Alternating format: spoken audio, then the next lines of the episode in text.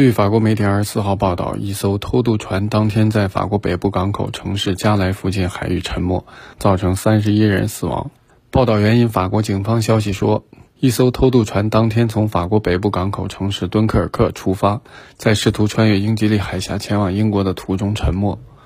法国内政部当天接到报告称，在加莱附近海域发现数具漂浮的遗体。内政部长达尔马宁对媒体表示，沉船事故已导致三十三人落水，其中三十一人死亡，两人获救，四名与这起非法偷渡事件相关的嫌疑人已被捕。法国总理卡斯泰在社交媒体上表示，这起沉船事故是一场悲剧，他对组织非法偷渡者予以谴责。